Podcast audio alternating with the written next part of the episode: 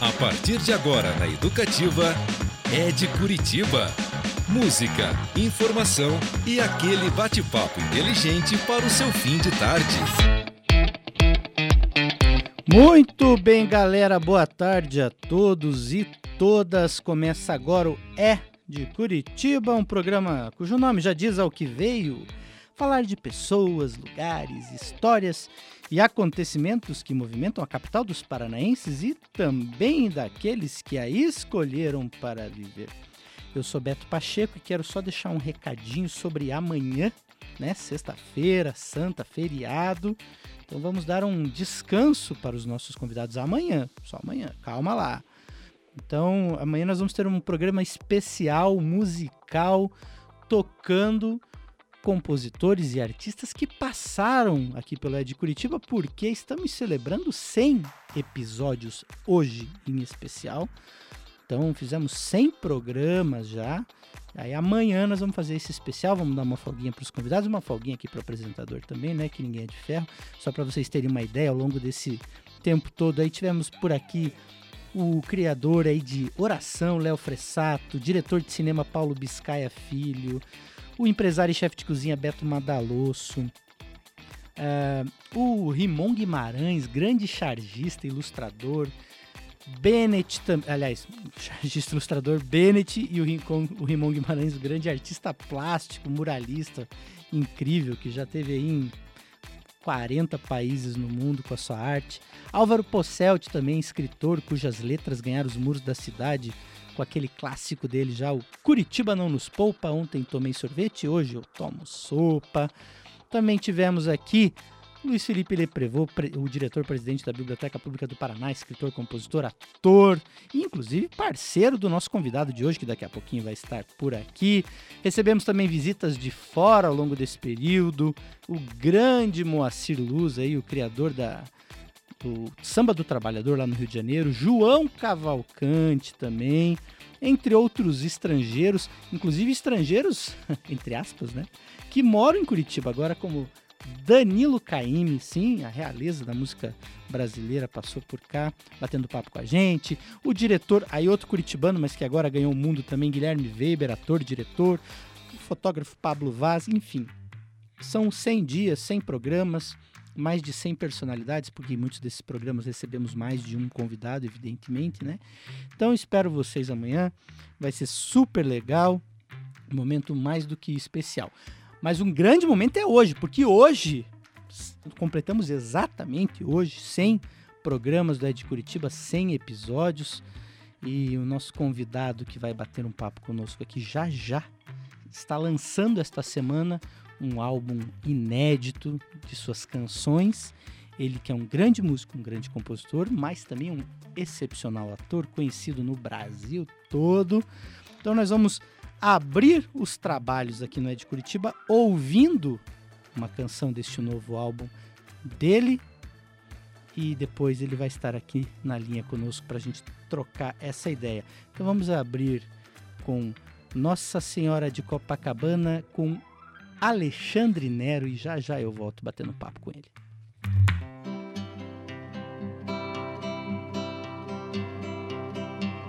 Nossa Senhora de Copacabana, receba as putas em seu louvor, pois toda mulher que nasce é luta, nenhuma menos e mais amor. Peço aqui em nome de sua história, lenda contraditória de festa e calor.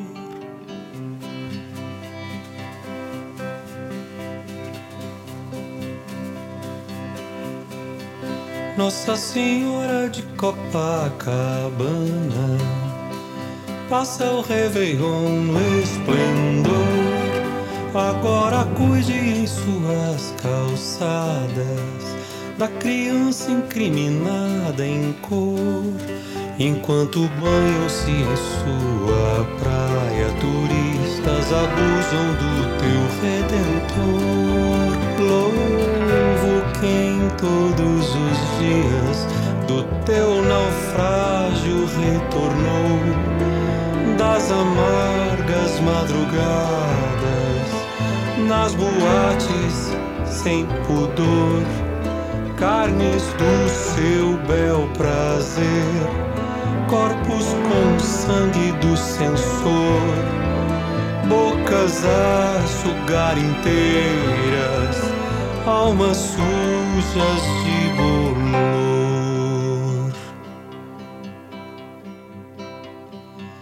Copacabana, velha princesinha Escute este meu clamor e proteja todas de calcinha, as travestis do agressor. Rezo aqui por sua memória, essa oração na forra do tambor.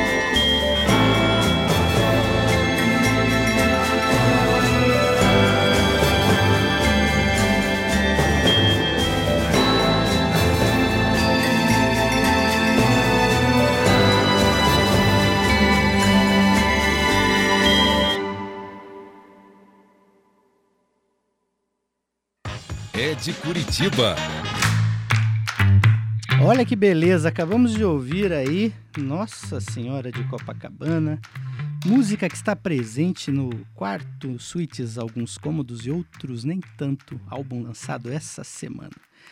O nosso convidado de hoje, inclusive, anunciou no Twitter a chegada desse mais novo álbum da seguinte forma: Tá no mar que essa garrafa lançada que nos emocionou e emociona possa encontrar também em vocês esse oceano que deixou aqui. Como eu disse, intitulado Quarto Suites, alguns cômodos e outros nem tanto, este é o seu quarto disco solo, um álbum de retomada de uma carreira musical que na última década precisou dar espaço à dramaturgia. Afinal, os personagens que interpretou foram ora amados, ora odiados, mas independente das emoções, sempre conquistaram sucesso com o público. Mas hoje o papo será focado nos palcos musicais, no cantor, no músico e compositor, personagem primeiro dessa história em que, nos altos e baixos da vida, sempre teve a arte como artista principal. É lógico que eu estou falando de Alexandre Nero, que está na linha conosco. Boa tarde, meu caro. E aí, Beto, boa tarde, Rádio Educativa, boa tarde, Beto, boa tarde, Curitibanos, Paraná, como é que estão os conterrâneos, como estão, tudo bem? Ah, tudo ótimo, muito feliz de recebê-lo aqui, inclusive o pessoal já está mandando mensagem desde já. É, já começou delícia. aqui. Manda, manda, perguntas. Isso. Lembrando, pessoal, que estamos ao vivo, claro, sempre ao vivo aqui no É de Curitiba, diariamente, de segunda a sexta. E vocês que estão nos ouvindo podem mandar mensagem por dois canais. Ou lá no nosso Instagram, Rádio Paraná Educativo, manda mensagem por lá. Ou no WhatsApp, o 4133317516, 33317516. Inclusive, vou aproveitar aqui só deixar uma sugestão de pergunta no ar aqui para os nossos ouvintes. Que momentos marcantes aí da carreira do Nero os tocaram nesse tempo? Por falar nisso, Nero, é. acho que eu vou aproveitar esse momento para tirar uma cisma. Diga lá. que é o seguinte: eu tenho uma memória que eu já não sei mais, passado o tempo, se é memória, se é meia memória ou se eu criei essa história na minha cabeça. A memória é isso também, né? Eita. Ela é invenção, é isso mesmo. E aí eu vou aproveitar e tirar essa dúvida com você, porque você é o personagem principal dela. Eu ah. me recordo eu, de estar na Aoka Bar. Aham. Frequentei por muito tempo. Ah. E de você estar lá no palco com o Gilson, Coelho, Juninho, toda essa turma. Aham. E a minha memória é a seguinte, que a banda aqui, até o, naquele dia, naquela noite, não tinha nome ainda e que as pessoas e que você teria pedido para o público mandar sugestões uhum. e que quem é, um nome que vocês escolhessem, que tivesse um nome legal, ganharia lá até um drink da casa, o moranguito, clássico uhum. moranguito. Uhum. Isso aconteceu dessa forma ou eu inventei isso? Não, você não inventou, é verdade. É verdade. A gente, cara, eu tocava ali, quer dizer, eu tive a, a, a você citou um, uma das formações da banda que eu tocava, né? Isso. Dizer, o Gilson, Juninho, Coelho e tal, mas eu come, ali a primeira vez que eu toquei, comecei a tocar, eu toquei com Rosinha, Ricardo Rosinha, que era o primeiro uhum. percussionista que eu toquei. Eu tocava eu e ele só, violão, voz e percussão. Aos poucos as pessoas foram chegando e tal, depois veio Vina Lacerda na percussão. Verdade. Aí, é, e aí a, teve uma outra formação, depois veio o Coelho, veio, veio o Gilson, veio o Val, o, o, o, o Valder Val, o filho, enfim, tive várias formações. E aí é, a gente não tinha um nome de uma banda, sabe? Eu tinha recém-lançado, o, ou, ou, recém, ou talvez eu não tivesse lançado ainda, o Maquinaíma, o disco, o meu, terço, meu segundo disco solo, uhum. chamava Maquinaíma. Sim. E a gente não tinha nome de banda ainda. E a gente fez sim essa, Brincadeira. Essa, qual é o nome? Qual será o nome? Cada, cada, e cada noite tinha um nome. Afinal de contas, era isso. Ganhava o drink da noite. Ah, mas aí depois adotaram o Maquinaíma, né? Por muito e, tempo. Depois nossa. adotamos o Alexandre Neri e a Maquinaíma. Ah, porque é. era, eh, foi, eu, eu lancei, porque eu, eu tinha lançado o um disco que, que, que não era com essa formação, quer dizer, nem o Gilson tocava. Uhum. O, Gil, o Gilson, que é o meu grande parceiro de, de vida, de, de parceria de música, de todas as produções teatrais, foi o produtor do, do meu terceiro álbum, né? Então, é, não, tinha, não tinha nenhuma. O Coelho, o Coelho foi o cara que gravou o, o Maquinaíma. Dessa formação foi só o Coelho que gravou. É, então, assim, a gente, eu gravei o Maquinaíma e depois de um certo tempo, de tantas ideias, cada hora havia uma ideia bacana e tal, mas aí a gente decidiu falar que ia ficar Alexandre e Maquinaíma. E aí ficou Maquinaíma, ficou Maquinaíma. Mas a Maquinaíma ela não durou muito tempo assim de nome, porque uhum. ela tinha o nome do meu disco, entende? Certo. Mas assim, ficamos, ficamos, ficamos chamando de Maquinaíma sim. É, daí eu, eu me recordo, eu ia muito, assim, semanalmente, aí de repente Alexandre Nero começou a fazer novela na Globo, a fila começou a aumentar muito no comecinho ali. É. Ia aumentando, aumentando. Eu falei, gente do céu, o que está acontecendo? E de repente né? A história toda já se conta. Mas aí na, nessa última década, você acabou deixando um pouquinho de lado uh, a música e se dedicou mais exclusivamente à dramaturgia, né? Antes, pré esse novo álbum. É, foi uma, um momento que eu quis optar, escolher. É, eu foi uma oportunidade uhum, grande de mudança claro. de vida, importante para mim é, artística, é, financeira, é, de caminho de vida. É, e assim, é, é, uma coisa que eu gosto, que eu me divirto, que eu acho que é potente tanto é. quanto. Entende? eu sempre transitei entre esses dois lugares. Uhum. curiosamente, hoje é muito. eu me divirto muito, porque hoje o, Bra o Brasil, né, eu acabei me tornando conhecido como ator e o Brasil olha para mim e fala: Ah, o Nero não é, não é músico, o Nero é ator. e é muito engraçado porque Curitiba olhava para mim e falava justamente o contrário. Quando eu entrei na Globo fazendo as coisas, ou ia para o teatro, as pessoas falavam: Nero, você não é ator, você é músico. As pessoas sempre tiveram essa dificuldade de compreender Uhum. A, a, a, o mesmo corpo físico ocupando dois lugares. E de, se divertindo e fazendo, né? É, e, e, querendo fazer as duas coisas, gostando de fazer as duas coisas, se divertindo, e, e achando bacana, sabe? Eu sempre gostei, sempre e, e, me dava bem nas duas coisas. Era o chamado para trabalhar nas duas coisas. Claro. Eu sempre tive, é, estive sempre nesses dois universos. Quando, quando eu estava muito no universo, eu gostava de passear pelo outro.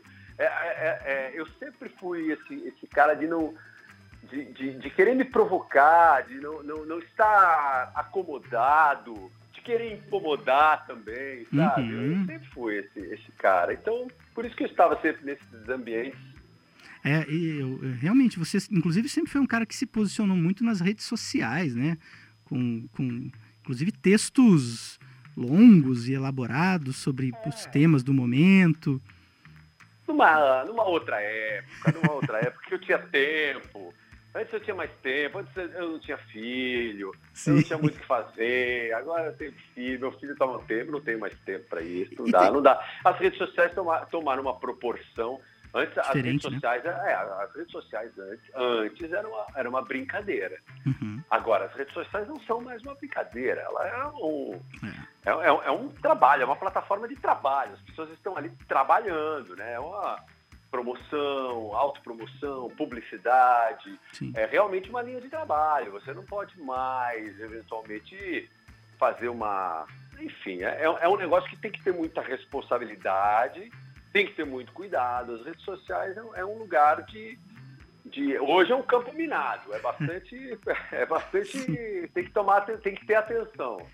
É, e, e, existem outras maneiras também de, de fazer esse processo de, digamos, colocar a sua opinião, o seu álbum novo, eu é, entendo que é uma das, é um desses caminhos, mas vamos fazer o seguinte, eu vou pedir para um amigo seu soltar a primeira pergunta em relação a esse álbum, uhum. e aí na sequência a gente, você escuta aí a pergunta, e na sequência a gente continua esse bate-papo sobre esse tá. novo trabalho. Vamos ver quem tá. que está na linha aí te fazendo essa pergunta. Vamos lá. Em primeiro lugar, meu abraço para o meu amigo Beto Pacheco. Parabéns pelo programa, Beto. Você é show. E aí um abraço para o meu amigo, irmão Alexandre Nero, também, saudades, Nero. O Nero ficou com a gente aqui no Fato hum, mais de 10 anos, um pouquinho mais de 10 anos, né? Queria saber como é que está sendo essa experiência, né? Que é uma outra fase da vida, o Nero está numa outra fase da vida, agora uma pessoa é, reconhecida no Brasil inteiro, né? Queria saber como é que está sendo essa experiência de lançar um disco depois de tanto tempo com músicas inéditas. E a produção do Saraiva, né? Que é enfim, a nossa grande referência, né? Nossa, mais do que amigo, faz parte, enfim, né? da nossa formação, tanto nossa aqui do Fato quanto do Nero. É isso. Um abraço, até já. Ulisses Galeto. Grande Ulisses Galeto, meu amor da vida, querido, amado, meu, minha, for, minha formação, esse cara, o Grupo Fato são pessoas fundamentais, meus alicerces de, de vida, de amizade, formação artística. É, Galetão, meu amigo, meu querido, olha, a, é, é, é bom, é, te respondendo a pergunta, sem dúvida, a, o fato de, de, o fato, né, de, de ter é, de ser conhecido hoje faz com que a gente tenha muito mais acesso a, a, a divulgações, né, a, a, a, jornalistas, a curadores, as pessoas têm mais curiosidade, é, sem dúvida nenhuma, as pessoas têm mais a primeira curiosidade. Mas é, essa batalha, essa. Como é que eu posso dizer? Esse garimpo, é, porque a, a nossa música, e eu falo a nossa, a minha, a do Saraiva, a do Fato, é, ela é uma música fora do lugar do mercado fonográfico, né? Uhum. A gente não faz a música que o mercado fonográfico quer. A gente faz a nossa música. Então, ela, ela, ela, estando fora do mercado, as, as brigas são a mesma. É, o mercado fonográfico, que, que, que, que, que tem a ver com a ligação com a, com a maioria das pessoas, que quando acessam as, as plataformas ou a, a, maioria das rádios de grande audiência ou as televisões, elas, elas não estão nem aí para gente, entende? Então a gente tem que realmente a, a, para fazer as pessoas chegarem até as nossas músicas é uma, uma batalha, uma batalha de garimpo, uma artesanal. É, então, assim, sem dúvida, é, é fácil eu conseguir é, chamar a atenção para mim. Mas para a música, para as pessoas chegarem até a música, é muito complicado. Então, é, é, a tentativa, eu acho que é uma das tentativas da gente encurtar esse caminho, é, é a, a gente contar com, com um pouco da curiosidade das pessoas, de talvez é, fazer com que as pessoas é, é encurtem esse caminho através de, ah, vamos lá, eu quero ouvir a música do Comendador. né? E aí cai naquela, ah, vou, vou cair. E aí, de maneira indireta, como, como, como dizia o, o, o, nosso conterrâneo Leminski, quer dizer, uhum. você, você não é o, o, o, o, o poste, né? o Mayakovsky, é muito importante o Caetano, o Caetano Veloso é uma maneira das pessoas indiretamente é, chegarem da maneira mais próxima que se pode chegar de Mayakovsky, o povo brasileiro, é através de Caetano Veloso. É um exemplo. Uhum. Quer dizer, eu, eu acho que através, é, através da minha música, a dona de casa é, pode, pode, pode ouvir indiretamente, porque lá no meu disco tem é, referências diversas. Né? A, enfim, ali tem Milton Nascimento, não só fisicamente, mas como influência. Sim. Né? Tem, tem, tem Vila Lobos, tem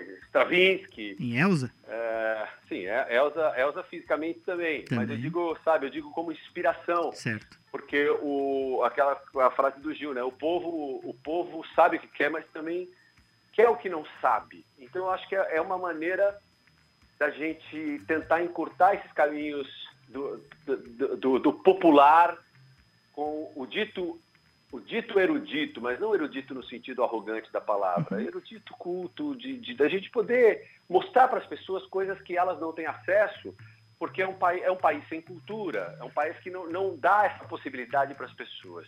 Uhum. É isso, ou seja, respondendo, resumindo, é isso. É, o garimpo é, continua sendo o mesmo, mas claro, tem suas facilidades sim, Galetão. Ô Nero, eu vou subir um som aqui pra gente escutar um pouquinho da, de uma das músicas presentes que eu creio seja a que deu start essa história toda. Eu vou pedir pra você ficar na linha só pro nosso ouvinte acompanhar a música um pouquinho e a gente já retorna ao nosso bate-papo, pode ser? Uhum, claro. Vamos lá. Valeu. Faz céu de arranchão, poeira do amanhã.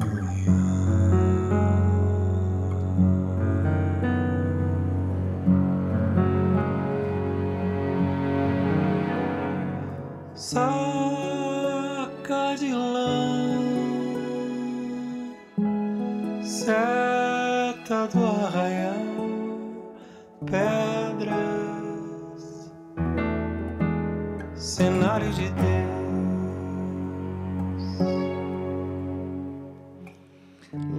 Lajedo do Sertão. Tá cantando bem, né? que lindo é, que tá isso. Eu, eu, aprendi a parar de gritar um pouco. Até parece. É, essa foi a música que deu início a esse projeto, né, Nero? Foi, foi a primeira música dessa, desse repertório, desse disco todo. Foi a primeira música que eu compus em 2018. Eu estava gravando a série da Globo lá em Lajeado do Pai Mateus, é, o sertão da Paraíba. É, lá isolado é um lugar inóspito, um lugar distante da civilização, mas um dos lugares mais lindos, porém difíceis de uhum. estar. E o tempo que a gente ficou gravando foi muito complicado. E estava lá. Foi lá que, depois de muito tempo sem compor, sem, sem previsão para voltar para a música, sem vontade de voltar para a música, inclusive, foi lá que eu compus essa e falei, olha, eu acho que talvez aqui seja uma semente, talvez para voltar e querer mostrar para as pessoas. Então essa foi a primeira canção e tem essa calmaria, essa contemplação que esse intimismo que carregou pro disco, sabe? A gente quis fazer um Uhum. disco muito íntimo é, e muito calmo, Uhum. sem euforia, sem agito, que, que, que é isso, que, é- que aí volta para aquele primeiro assunto que a gente falou, que é, é, que é fora desse mercado fonográfico que nos coloca tudo para cima, tudo alegre, tudo feliz, tudo up. Sim. É um, é um Sabe? álbum, inclusive, que o silêncio tem importância, né? O silêncio, a gente é, eu trato dele, né, o, Uhum. assu- o assunto do silêncio, trato do assunto da tristeza, que também é outro assunto que parece proibido, sabe? Eu, eu trato de- de- desses assuntos, o silêncio, é, que eu acho importante, é um, é um- é um- é um assunto que é um assunto e um e, e ele e ele como como como, como algo algo físico ou algo algo real a gente se perdeu, né? Se perdeu. A gente tem medo dos silêncios. É Uhum. isso que eu meio que trato isso, os silêncios do carnaval e os silêncios reais. A gente morre de medo. Se eu paro de falar agora na rádio, as pessoas. A primeira coisa que as pessoas. Se a gente para de falar na rádio, a primeira coisa, as pessoas pensam que é um problema na rádio, ou É. elas mudam de, elas mudam de sintonia. né? Um, um silêncio numa conversa é constrangedor, não é? Então, é, então, o medo, o silêncio, a gente morre de medo do silêncio. Nada, nada mais incomoda mais do que um silêncio numa conversa. Sim. Então, é, eu quis tocar nesses assuntos e o, e o disco, o disco fala sobre, sobre isso, sobre esse, esse tempo. É, só para ver aqui um- uma turminha que já tá mandando mensagem pra gente, ó, a Ju Rudolph Ah, que Mandando. delícia. Falou que está amando o seu novo álbum, que está emocionada e que te acompanha desde o London. Sim, Ju, minha amiga há muitos séculos. Ju, um grande beijo. É muito legal fazer esses programas ao vivo, porque e que legal que as pessoas estão acompanhando, né? porque a gente vai falando e dando oi. É, ó, a Graziele Flecha também Olha, tá aqui bacana. mandando um beijo, falando que sempre ela te acompanhava nos shows do Denorex. Sim, Grande. grande Denorex. O Denorex é difícil eu lembrar do Denorex. Além de ter muita gente, Sim. normalmente eu, eu estava um pouco alto. e eu não lembro muito, muito das coisas lá, não. Eles, ele- eles fizeram um show abrindo o Festival de Curitiba esse ano. Tô sabendo, cena tô sabendo. abertura. Eu É, tava- eu- eu- eles me chamaram para fazer, eu estava pré-lançando disco aqui, não tinha como fazer, não tinha como ir.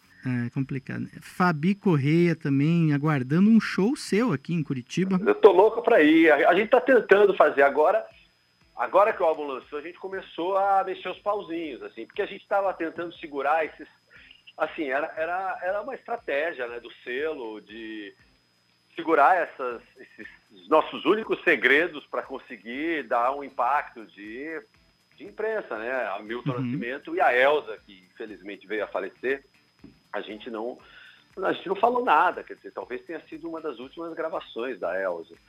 né? Então, Pois é, eu creio a que sim. gente- É, pois é. Então, e a gente a gente ficou segurando isso com as sete chaves. Uhum. É, então é por isso que a gente não, não foi atrás de nada para fazer show. Então agora que o álbum lançado, as pessoas escutando, a gente vai começar a correr atrás. Eu tô louco para ir para Curitiba, porque agora que as pessoas vão escutando, sabe? Eu tô Sim. louco. Eu tô há anos. Esse disco, esse disco a gente fez foi um processo muito longo, muito muito e no início muito prazeroso, mas depois começou a ser muito difícil. É, porque a gente queria, eu já estava querendo tocar, eu já estava querendo mostrar para as pessoas e a pandemia não deixava, sabe? Eu não conseguia lançar, não conseguia juntar as pessoas, não conseguia pegar os músicos, enfim, foi complicado. Eu tô louco para entrar num palco e começar a tocar essas músicas. Aí a gente também tá, tá louco para que você venha para cá. É, ô Nero, como- outra dúvida, minha curiosidade que me surgiu aqui em relação às músicas, Uhum. como foi fazer música com letra de Aldir Blanc? Olha, cara, é, isso é como foi.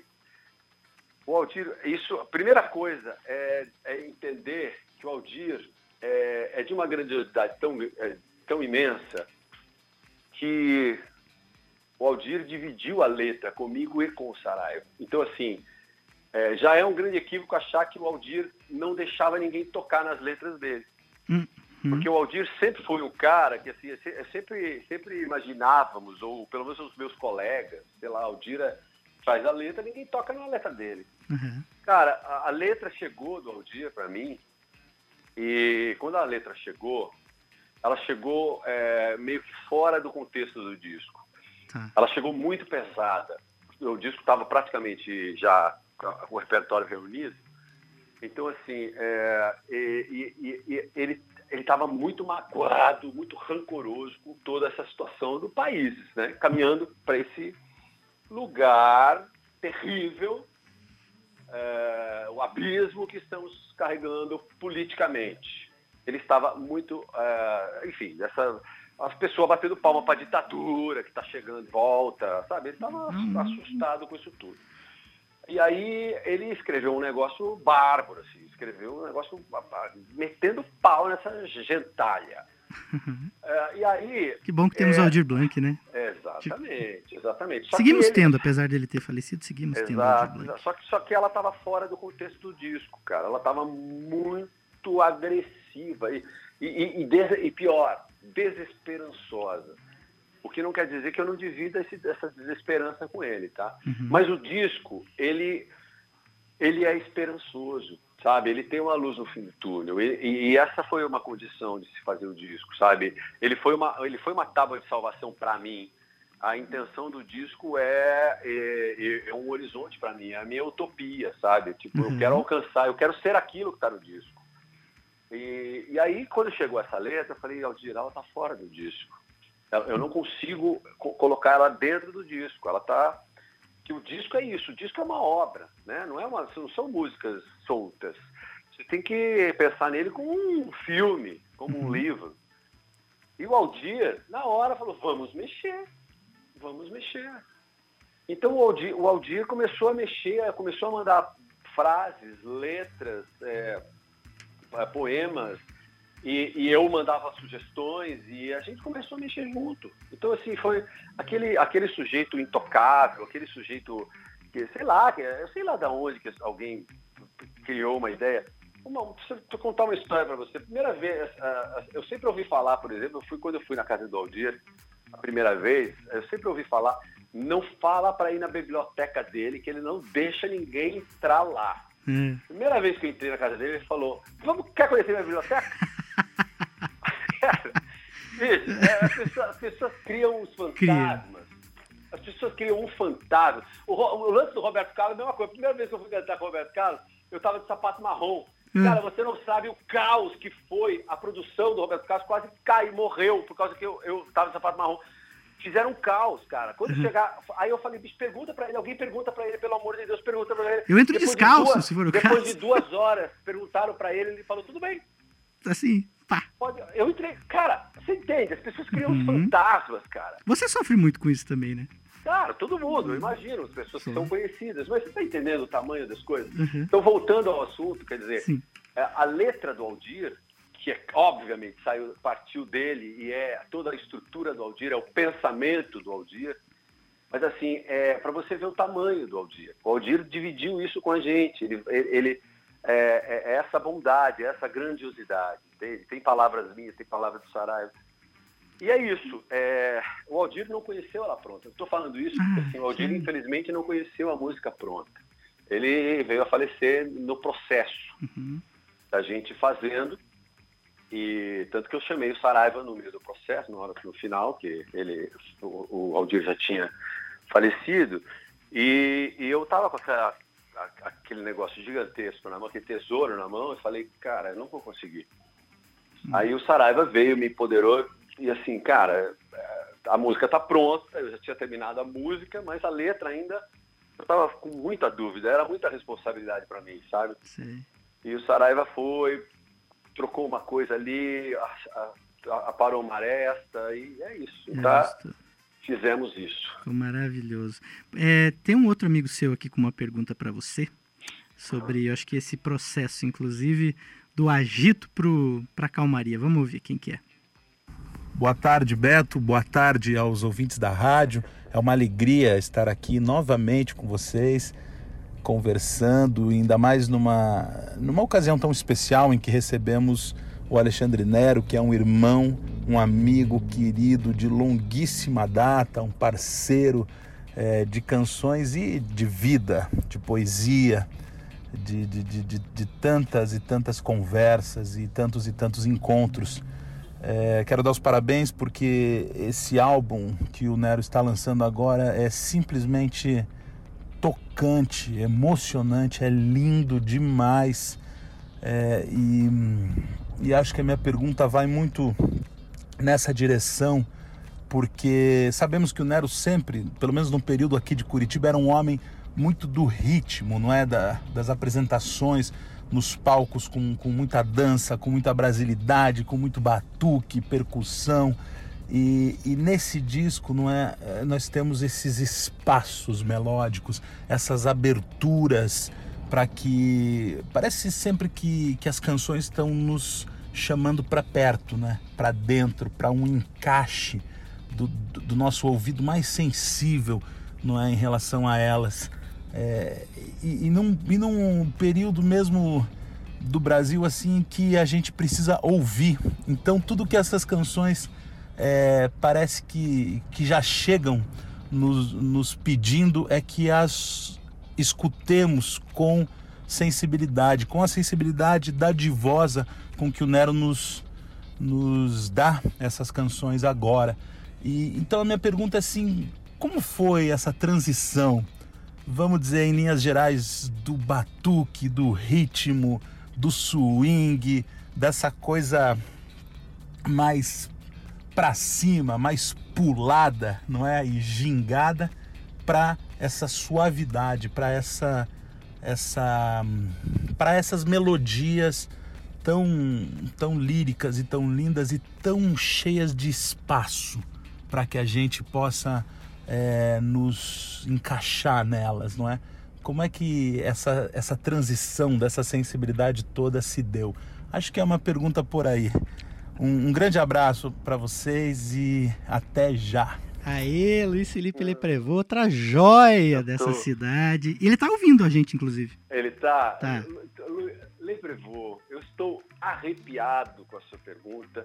Muito obrigado pela sua pergunta. Uma pergunta é, só de quem realmente conhece a gente profundamente para fazer e que entende a gente e para perceber essa, essa distância, né? Essa distância de uma para outra.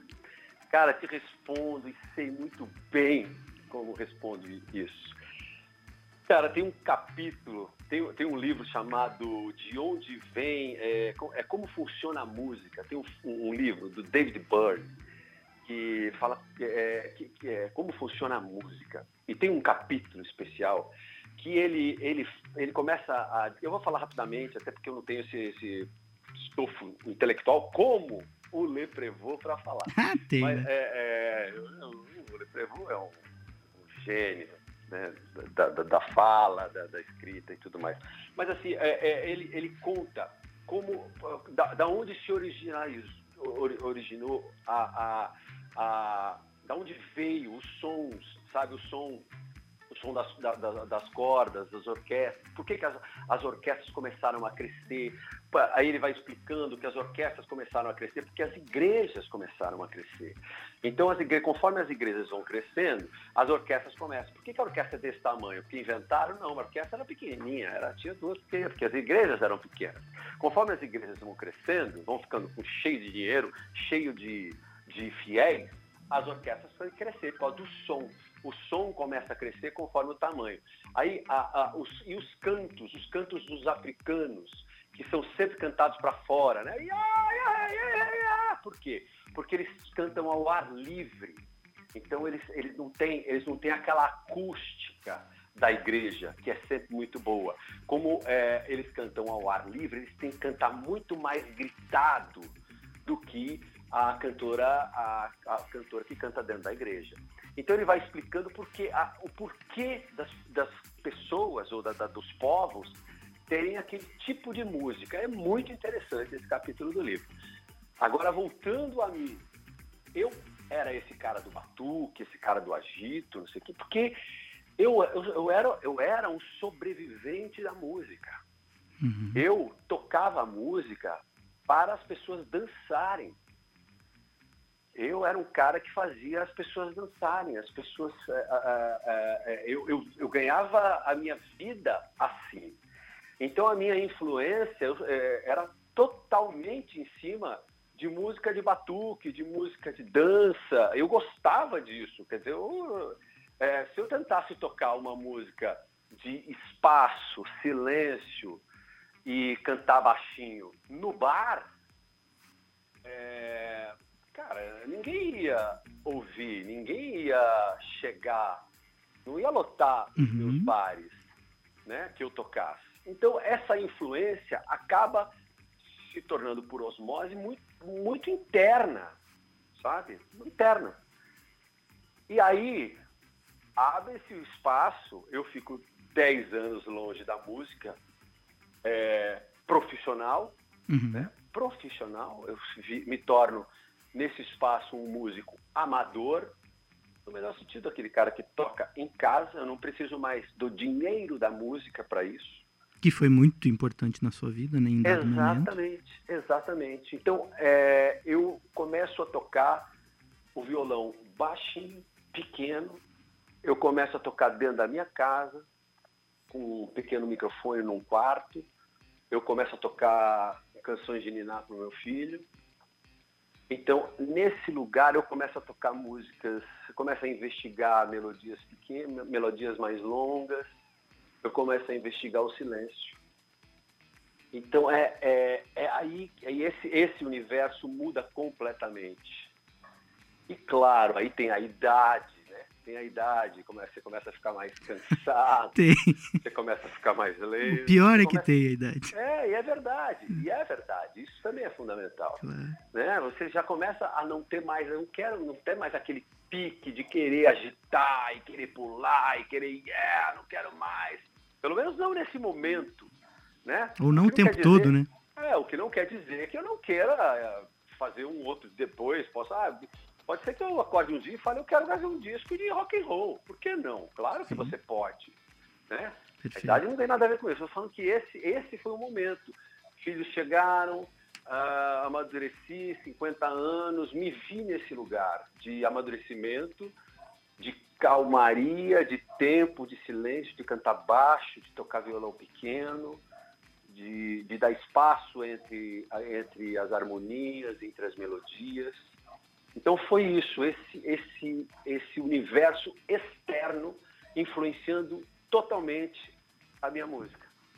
Certamente. Nero, vou subir mais um som aqui só pro pessoal pegar um pedacinho de mais um trecho do seu álbum, tá? É, fica com a gente aí na linha, a gente já volta para finalizar o nosso bate-papo. Então, vamos ouvir aquela do com Milton Nascimento, já que a gente citou o Milton, né? Que maravilha. Um trechinho de Vamos. Em Guerra de Cegos, onde Milton Nascimento tá contigo. Vamos ver um pedacinho. Em terra de prego quem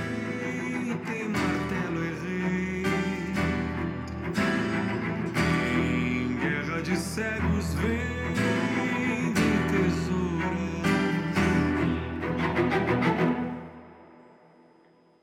Enterram teu credo, adubam teu medo. Segue cego homem de sangue seco e parafuso solto, sacando esse Aí, e essa orquestração, né? Ah, isso é coisa, isso, ah, esse arranjo, esses arranjos brilhantes do sempre brilhante amigo, gênio, mor, é, Antônio Saraiva, né, é, fu- fundamento da, da, da, da vida artística, não só minha, como de muitos curitibanos aí, é, e, e da Orquestra São Petersburgo, que a gente teve a chance, que passou por, por vários, quase, quase a gente não chegando é, nele. Era para ser um quarteto, depois com a pandemia a gente pensou em ser cordas, cordas virtuais. Aí chegou, a gente falou, ó, estamos sabendo que dá para gravar os caras lá. E aí fomos, poxa, chegou, foi, foi uma felicidade, porque realmente conseguimos fazer uma gravação lindíssima, Com a mixagem do Cassim ficou mais bonito ainda, porque ficou esses, essas ambientações, né, esses, essas paisagens sonoras, como diz o Saraiva, é muito bonito. Você acabou falando do Milton, é uma coisa curiosa, porque a, a maioria das pessoas cai do cavalo, co- coloca a, a música do Milton e o Milton não aparece. Porque a Uhum. gente colocou o Milton de uma maneira muito chique, muito elegante. A gente coloca o Milton numa aparição quase no fim da música. É, ele vai mais é, pro o- fim. é, o Milton, o Milton é a gente, é, o Milton é quase o, o Marlon Brando e Apocalipse Final, cara. Sim, é verdade. É, a gente coloca ele ali, tipo, é ele? É ele? Nossa, onde é que cadê ele? Porque fica aquela coisa, né? O Milton, cadê o Milton? Cadê o Milton? Cadê o Milton? A gente não ia rifar o Milton tão facilmente assim, sabe? Ó, vamos ouvir. o É. Milton.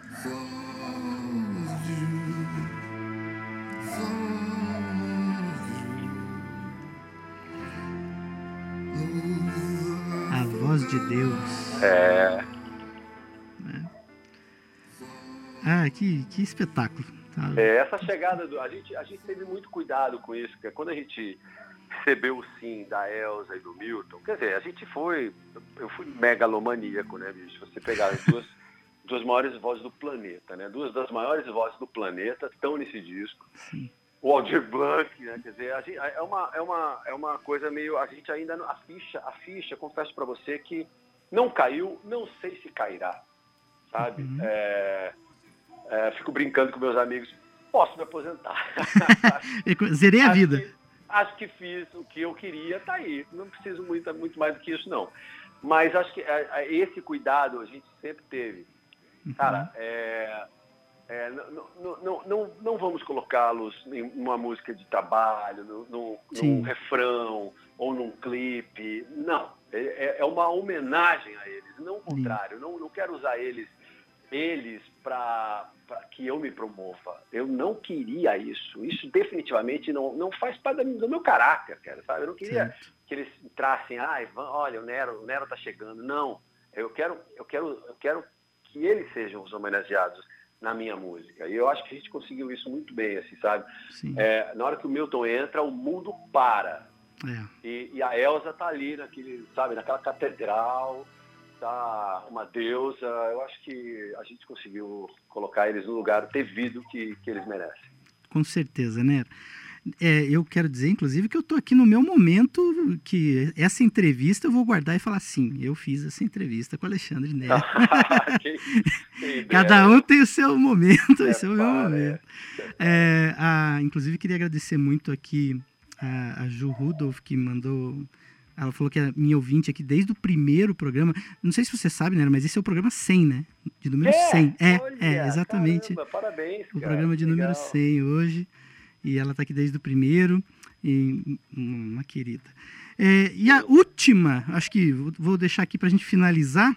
Aham. Já que você falou dessa coisa da idade, de ter que estar, né? Outro momento. Tem uma das suas músicas, inclusive, que trata, acho que desse seu momento. É, eu acho que é desse, do seu momento agora e também do parceiro nessa música. Mas eu vou deixar que ele faça a pergunta sobre ela para você. Vamos soltar lá. Nero, querido, aqui João Cavalcante, teu orgulhoso parceiro. E eu queria que você contasse uma historinha aí de bastidores da gravação do clipe de A Partícula. Porque eu me emocionei muito, me comovi muito assistindo ao clipe. E queria que você me dissesse também se essa emoção pairou durante a, a própria gravação do clipe, como é que foi incluir as crianças nesse processo. Enfim, dá uma palhinha aí de como é que foi a gravação do clipe. Beijo, muito boa sorte no lançamento. Beijo grande. Ei, João, que legal. Alô, ei? Oi, estamos aqui, estamos aqui, ouvindo aqui. É, eu, fiquei, eu fiquei, eu falei com o Belinha, Belinha, minha assessora de imprensa, que, Sim. que ela falou ontem, ontem o João gravou com, estava com você, não estava? Tava, tava comigo. Foi, é, então, que legal, então, é, que, que bacana. Cara, o João é. ah, bom, primeiro, o negócio da partícula, eu fiz uma, uma melodia muito simples, porém muito, muito bonita. Achei tão bonita que, que, que fa- falei, puxa, eu que ta- tava querendo tratar do assunto de filho no, no disco, porque é um assunto que me atravessa, não tem como, Claro. me atravessa diariamente, para, para o bem e para o mal. Sabe? Para as Porque costas. filho- é, porque ter filho, não, não- é, a, a frase melhor é padecer no paraíso, né? Porque não tem, não é só uma maravilha, não. É terrível também. É uma loucura, mano. É uma loucura. Mas é isso, cara. É um- uma coisa que atravessa a gente. Então muda completamente a vida da gente. Queria tratar desse assunto. Que mandei a música pro João. O João, quando, quando, quando me mandou a, a, a, a música, eu chorei na hora, cara. Chorei mesmo.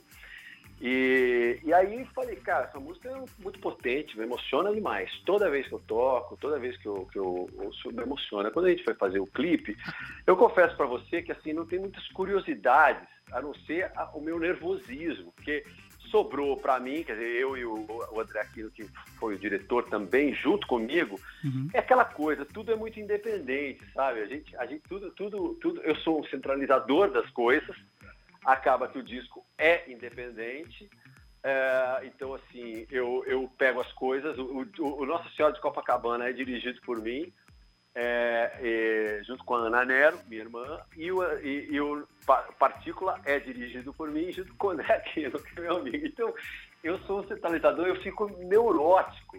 Meus amigos sabem disso. Eu, quando eu estou trabalhando, eu fico neurótico, eu fico maluco de nervoso. Então, cara, eu não tenho.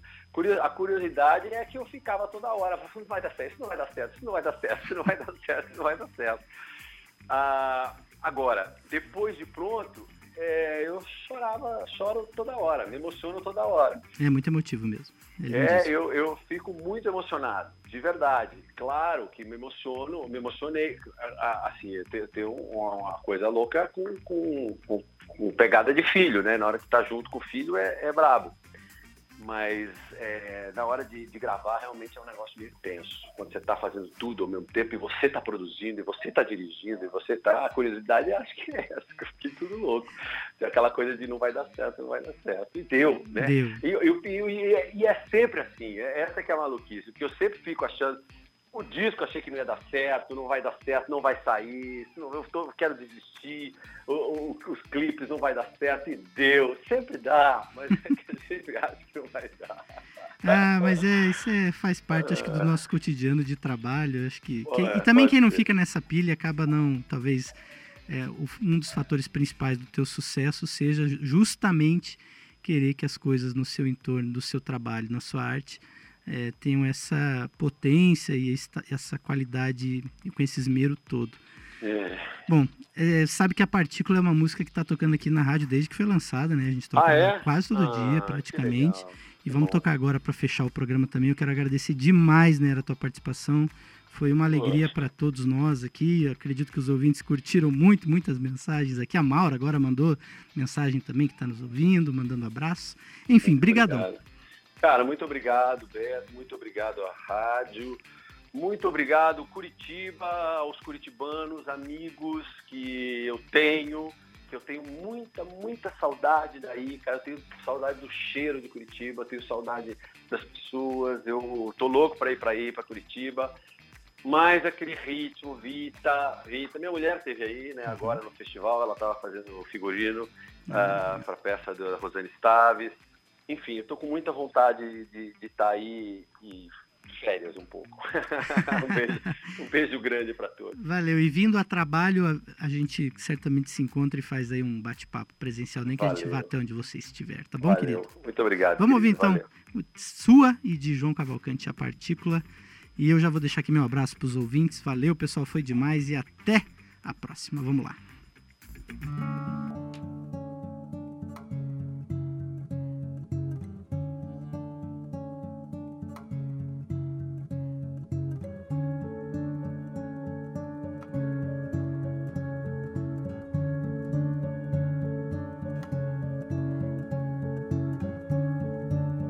A partícula, uma em particular, dois querendo ser bem mais do que a vida traz. A partícula,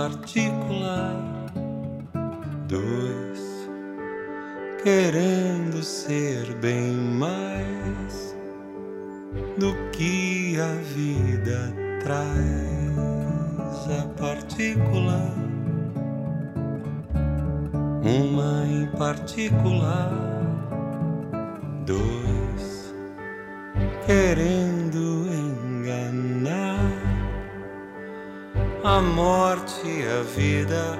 Quem